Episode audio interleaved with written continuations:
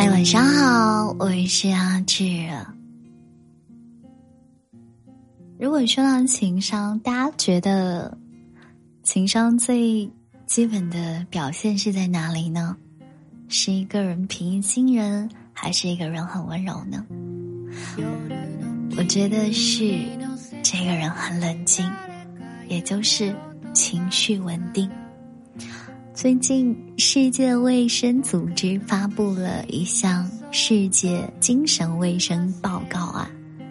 数据显示，仅仅在新冠疫情大流行的第一年，全球焦虑症和抑郁症的发病率就增加了百分之二十五以上。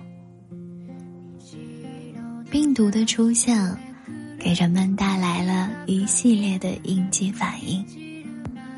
一方面是源于对该病毒的恐慌，另一方面，则是源于正常的生活、工作节奏被打乱了，变幻莫测的环境、繁重的工作、紧张的关系，让很多人都焦虑重重。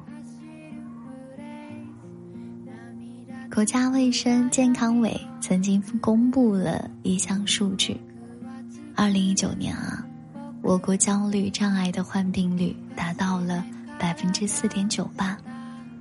或者阿志啊，你常常因为担心事情做不好，未来会不会变好而焦虑吧？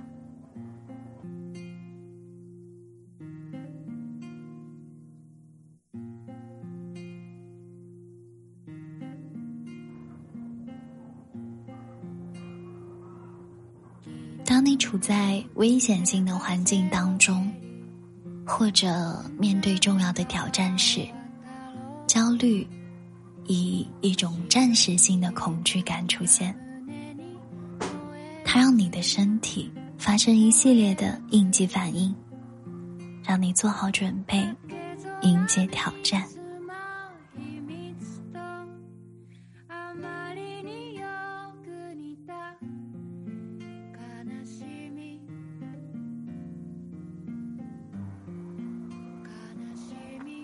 是，如果常常焦虑，身体一直生活在橙色预警级别的威胁和高度戒备当中，就会激起一连串的过度警觉的反应。身体会释放恐惧的化学物质，而这种物质可以让身体衰老。让大脑处在持续紧张和焦虑的状况。无论是你在徒步旅行的路上，突然出现了一条蛇，还是有一把枪指着你的头，又或者，是面前出现对你的安全造成直接威胁的其他情况，都会触发你的应激反应。战斗或逃跑的反应，这种情况发生的时候，交感神经系统会释放大量的激素，尤其是肾上腺素，压力激素会迅速的引起你身体的一系列的反应，比如血压升高、心率加快、消化不良、视野狭窄。身体颤抖，或者肌肉紧张，适当的焦虑是正常的生理反应，它可以帮助我们做好应对潜在威胁的准备。比如说，一个学生需要在考试中取得一定的分数才能被医学院录取，他的焦虑感。促使他努力学习，花大量时间去做练习，参加模拟考试。对于失败的恐惧感，激励着他专注于目标，努力备考。但是，当一些完全不具威胁性的因素，也会触发我们的应激反应时，就会有过度焦虑的问题了。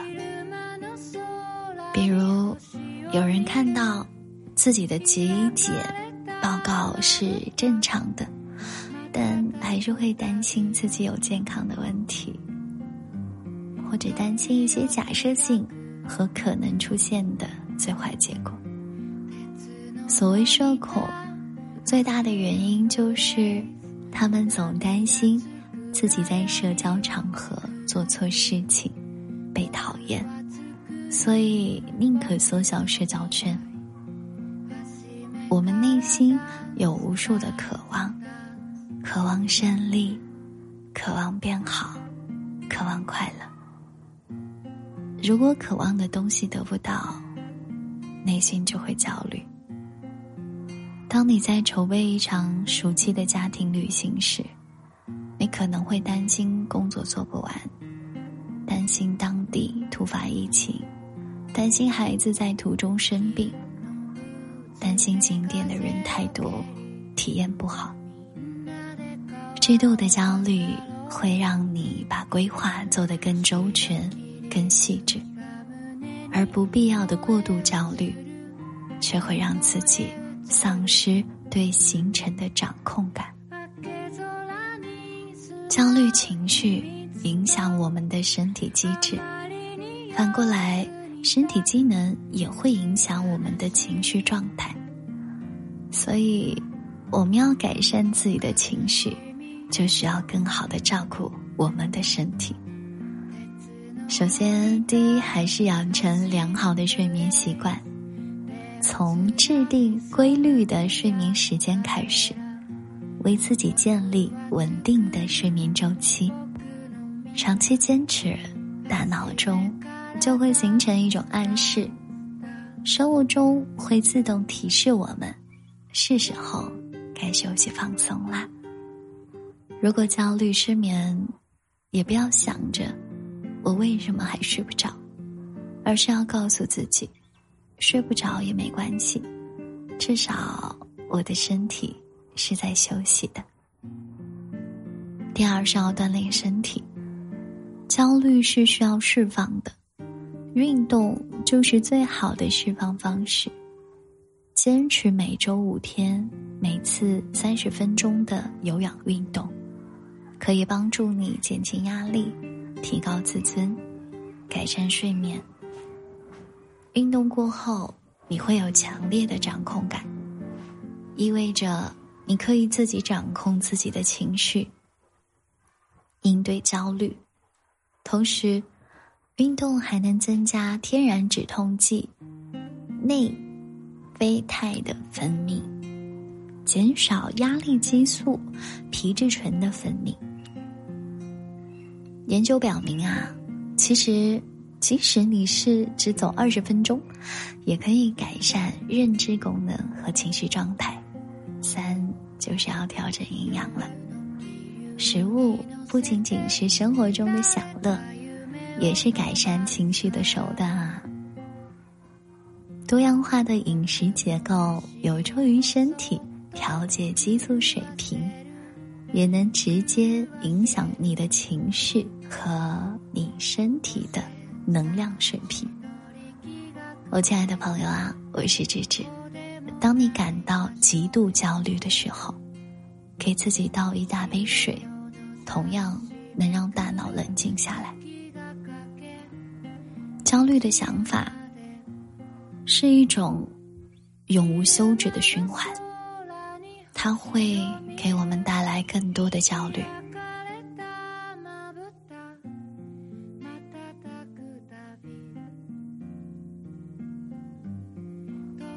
但是，当你逐渐认识到，我们每个人其实都会焦虑的时候，你就会发现，自己是可以从与焦虑的缠斗中解脱出来的。清朝文人李渔在《闲情偶记》中写过这样一个故事：有年春天出游，途中遇到一场急雨。人们都匆匆忙忙，挤到亭子里去躲雨。只有一位穿着简朴的妇人，年三十左右，一个人在亭子的檐下找了一角站着。别人都在抖落身上的雨水，他却任其自然。毕竟自己站在檐下，抖也没有用。